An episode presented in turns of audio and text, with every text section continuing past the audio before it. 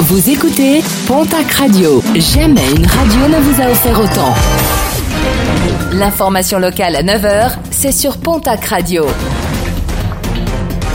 Bonjour Jean-Marc Courage Sénac.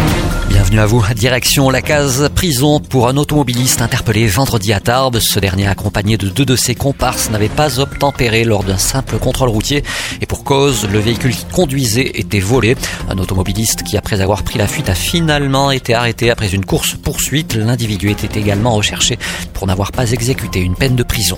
Les contrôles sur la route qui se multiplient, notamment ceux d'alcoolémie. Dans la nuit de vendredi à samedi à Tarbes, pas moins de trois automobilistes ont été contrôlés à un taux à la limite autorisée.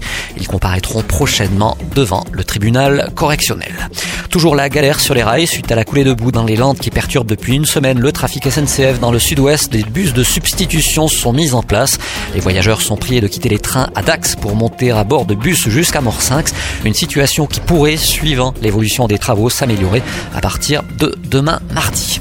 L'inauguration samedi matin de l'espace des arts à Pau, un espace qui réunit musée et école des arts rue Mathieu Lalanne. Inauguration en présence de deux anciens ministres de la Culture, Jean-Jacques Ayagon et Jack Lang.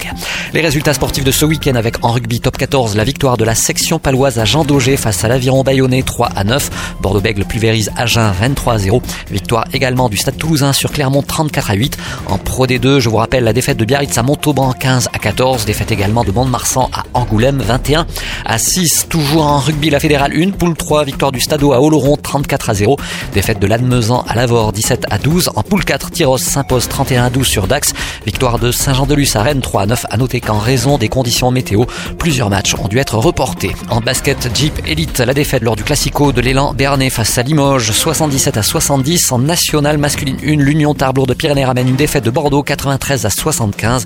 Victoire de Dax Gamarde sur Vanves 66 à 64. Et puis en football, championnat national, victoire du Pau FC à Concarneau 1 à 0. Avec cette victoire, les footballeurs béarnais occupent la première place du championnat.